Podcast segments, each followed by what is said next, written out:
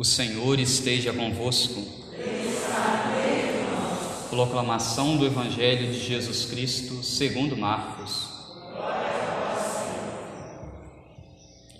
Naquele tempo, Tiago e João, filhos de Zebedeu, foram a Jesus e lhe disseram: Mestre, queremos que faças por nós o que vamos pedir. Ele perguntou: Que quereis que eu vos faça? Eles responderam: Deixa-nos sentar um à tua direita e outro à tua esquerda, quando estiveres na tua glória. Jesus então lhes disse: Vós não sabeis o que pedis. Por acaso podeis beber o cálice que eu vou beber? Podeis ser batizados com o batismo com que vou ser batizado? Eles responderam: Podemos. E ele lhes disse: Vós bebereis o cálice que eu devo beber, e sereis batizados com o batismo com que eu devo ser batizado. Mas não depende de mim conceder o lugar à minha direita ou à minha esquerda. É para aqueles a quem foi reservado. Quando os outros dez discípulos ouviram isso, indignaram-se com Tiago e João. Jesus os chamou e disse: Vós sabeis que os chefes das nações as oprimem e os grandes as tiranizam. Mas entre vós não deve ser assim. Quem quiser ser grande, seja o vosso servo. E quem quiser ser o primeiro, seja o escravo de todos. Porque o filho do homem não veio para ser servido, mas para servir e dar sua vida como resgate para muitos. Palavra da salvação. Ave Maria, cheia de graça, o Senhor é convosco. Bendita sois vós entre as mulheres, e bendito é o fruto do vosso ventre, Jesus. Santa Maria, Mãe de Deus, rogai por nós, pecadores, agora e na hora de nossa morte. Amém. Caríssimos irmãos, celebramos hoje o 29 domingo do tempo comum e no evangelho de hoje, nós vemos entre os discípulos uma certa discussão. Primeiro, dois discípulos de Jesus, Tiago e João, chegam para Jesus pedindo um lugar, um lugar especial, à sua direita e à sua esquerda. É importante nós olharmos para esse evangelho e vermos que aqui nesse contexto já se tinha acontecido a transfiguração de Jesus. Jesus já tinha se transfigurado diante dos seus apóstolos, eles já tinham percebido, visto aquela glória de Deus, mas viam a glória de Deus, o poder de Deus, mas não como uma glória que vem de Deus, um poder que vem de Deus, um reinado que aponta para os céus, mas um reinado semelhante ao reinado deste mundo. É importante nós olharmos para o Evangelho e vermos que Jesus aqui já estava próximo a ir para Jerusalém. Quando ele chegasse na cidade de Jerusalém, lá ele seria pego, lá eles o matariam, seria, ele seria crucificado.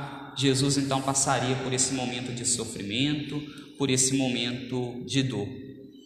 Mas os discípulos de Jesus, ao ouvirem que Jesus iria para Jerusalém, e Jesus falando que lá em Jerusalém ele restabeleceria o seu reinado, ou seja, o reinado de Deus, o reinado dos céus, apagando o pecado do povo com a morte de cruz, eles achavam que era um reinado semelhante ao deste mundo. E por isso, com um olhar meramente humano, eles pedem a Jesus que se assentem, um à sua direita e outro à sua esquerda. E aí aqui nós poderíamos imaginar quantas coisas que esses discípulos poderiam pedir para Jesus e eles pedem nesse momento glória, pedem nesse momento se assentar à sua direita, à sua esquerda. Quando nós olhamos então para este evangelho de hoje, nós somos convidados a olharmos também para a nossa oração. O que nós pedimos a Deus? As oportunidades que nós temos de estar com Deus, seja quando nós estamos em um momento de oração, de adoração, quando nós participamos da Santa Missa, quando nós comungamos, rezamos o nosso terço, como tem sido o nosso pedido a Deus. Aqueles discípulos poderiam ter pedido tantas coisas a Deus, poderiam ter pedido tantas coisas boas a Jesus, coisas relativas à vida eterna e eles pedem coisas para aqui neste mundo. Desejo de glória, desejo de aparecer, desejo de estar ao lado de Jesus, mas não por estar ao lado dele, vendo que ele é Deus, mas estar ao lado dele por conta da glória, por conta do status. E Jesus aproveita esta oportunidade que aqueles discípulos fazem esse pedido para catequizá-los. Jesus primeiro diz a eles se eles beberiam do cálice que ele beberia e se eles seriam batizados com o batismo que ele seria batizado. Somente se os discípulos bebessem do cálice que Jesus bebeu e fossem batizados com o batismo que Jesus seria batizado, eles alcançariam um lugar de glória, mas não uma glória neste mundo, mas a glória na vida eterna, no reinado de Deus, que é o reino dos céus. Por quê? Porque o cálice que Jesus fala que ele vai beber e pergunta aos seus discípulos se eles iriam beber desse mesmo cálice, é o cálice da dor, é o cálice do sofrimento, o cálice de querer fazer a vontade do Pai e por vezes ser tão contrariado. Jesus ele quis em tudo fazer a vontade do seu Pai, quis em tudo fazer a vontade de Deus, mas em alguns momentos ele era contrariado, não pelas suas vontades, mas por aqueles que queriam desviar Jesus do seu caminho. Queriam desviar Jesus do seu caminho, apontando para ele outras saídas, apontando para ele outras alternativas. Basta nós olharmos, por exemplo, para o contexto da tentação de Jesus. O demônio chega e tenta a Jesus. Tenta Jesus, e aqui nós poderíamos dizer, tenta com as mesmas tentações que muitas vezes o inimigo bate à nossa porta querendo nos tentar. A tentação do ter, do aparecer e a tentação do apenas acumular para si, do apenas ter para si, a tentação das vezes dos pecados da carne. E aí nós poderíamos imaginar a mesma tentação que o inimigo tentou Jesus, é a mesma tentação que o inimigo continua tentando os filhos de Deus, tentando a cada um de nós nos dias de hoje. E Jesus diz aos seus discípulos que eles beberiam do cálice que ele beberia, seria batizado com o batismo que ele seria batizado.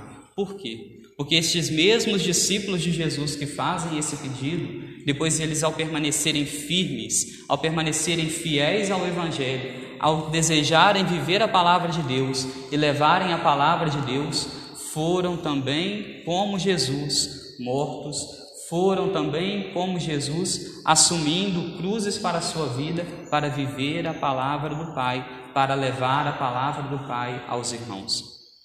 O cálice que Jesus bebeu foi o cálice da dor. E aqui Jesus já tinha sido batizado. E quando ele diz: Sereis batizados com o mesmo batismo que eu vou ser batizado, aqui era o batismo de sangue que Jesus iria receber. O batismo no momento em que iriam coroar a sua cabeça com os espinhos, com a coroa de espinhos, e toda a sua cabeça, toda a sua face seria embebida em sangue. E aí aqui nós poderíamos pensar então Aqui nós poderíamos pensar então nos momentos em que estes discípulos de Jesus, estes dois, talvez também os dez, os doze apóstolos de Jesus passaram. Quais foram esses momentos? O momento de viver o cálice da dor, o cálice da dor de querer fazer a vontade de Deus e às vezes tentarem desviar eles do caminho, tentarem desviar os apóstolos do caminho de Jesus. Às vezes em que eles foram também batizados como Jesus foi batizado, ou seja, com sangue. Basta nós olharmos para a história dos apóstolos. Se nós temos doze apóstolos, depois que Judas traz Jesus, depois que tem a morte de Judas, nós vemos que um outro apóstolo compõe o grupo dos doze, e dentre esses doze, então, que ali estão, apenas um morre com a morte natural. Os outros onze apóstolos todos eles morrem e morrem bebendo do cálice que Jesus bebeu e sendo batizado com o batismo que Jesus foi batizado, passando pelo momento da dor, passando pelo momento do sofrimento e sofrendo o martírio na sua vida. Se nós formos olhar para Tiago e João, Tiago, São Tiago, ele foi decapitado e São João foi jogado em um grande barril com óleo fervescente para que ali ele fosse então queimado. No entanto, ele foi tirado dali, viveu, mas imaginemos a dor que São João viveu, a dor que São João passou. Na nossa casa, quando nós espirramos às vezes apenas um pouquinho, um pingo de gordura, de óleo na nossa pele, como dói. Imagina este apóstolo de Jesus, São João, ser jogado em um barril efervescente com óleo e mesmo assim, tudo isso para poder viver a fé em Deus, para levar a palavra de Deus a tantos corações. Ainda hoje nós poderíamos dizer que somos martirizados, mas não com um martírio semelhante ao que esses apóstolos viveram no início da igreja, mas um martírio diferente. O martírio, às vezes, da ridicularização aos católicos, da ridicularização aos cristãos. O martírio de querer, às vezes, viver a palavra de Deus, levar a palavra de Deus e ser, ser motivo de chacota para outros. O motivo, às vezes, de querer viver a palavra de Deus, viver os mandamentos, viver o Evangelho, viver uma vida longe do pecado e com isso outras pessoas abusarem disso, outras pessoas falarem disso, outras pessoas não desejarem ou às, ou às vezes até mesmo ridicularizarem aqueles que querem viver como filhos e filhas de Deus. Hoje, então, nós podemos dizer que nós, aqueles que são cristãos católicos de verdade, que querem viver a sua fé, são como que martirizados novamente, recebem novamente, bebem assim como Jesus bebeu o cálice da dor e recebem o batismo também que Jesus foi batizado, que foi o batismo de entregar a sua vida, doar a sua vida a Deus e ao mesmo tempo não ser compreendido pelos outros. Mas nós nunca devemos nos esquecer do seguinte: que, embora passemos por momentos difíceis, por momentos de provação quando queremos viver a nossa fé, nós nos lembramos então da segunda leitura de hoje, a carta de São Paulo aos Hebreus. Nessa segunda leitura de hoje, São Paulo, escrevendo aos Hebreus, diz a eles que eles possuem, que nós temos um sumo sacerdote que intercede junto a Deus por nós. No passado, no Antigo Testamento, os sacerdotes ofereciam sacrifícios pelos pecados seus e pelo pecado do povo. Hoje, Jesus, que é o sumo sacerdote, o sacerdote por excelência, ele oferece sacrifício, mas o sacrifício não pelo pecado do povo, mas ele oferece sacrifício para apagar o pecado do povo. O sacrifício de Cristo, sim, tem o poder de apagar os pecados do povo, tem o poder de apagar os pecados da humanidade. Por isso, quando nós participamos da Santa Missa, quando nós comungamos de Jesus Eucarístico, quando nós recebemos a Sagrada Eucaristia, preparando o nosso coração, preparando a nossa alma para isso, nesse momento nós estamos colaborando com este sumo e eterno sacerdote que deseja trazer a salvação para cada um de nós.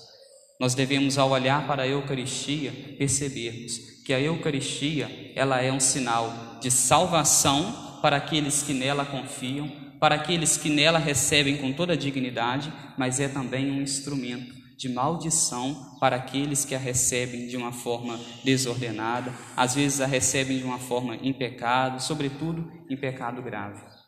Por isso, peçamos a Jesus neste dia. Peçamos a Jesus que sejamos fiéis a Ele, fiéis ao projeto do Pai, fiéis como foram estes discípulos de Jesus, como foi também o próprio Jesus fiel ao projeto do Pai. Se peçamos hoje, em especial, essa graça a Deus, para que no momento em que as cruzes vierem, os martírios no mundo de hoje vierem, nós possamos suportar tudo com o intermédio dos apóstolos, dos santos apóstolos, dos santos mártires, mas, sobretudo, sobre a proteção de Nossa Senhora e também sobre as bênçãos de Deus. Louvado seja o nosso Senhor Jesus Cristo.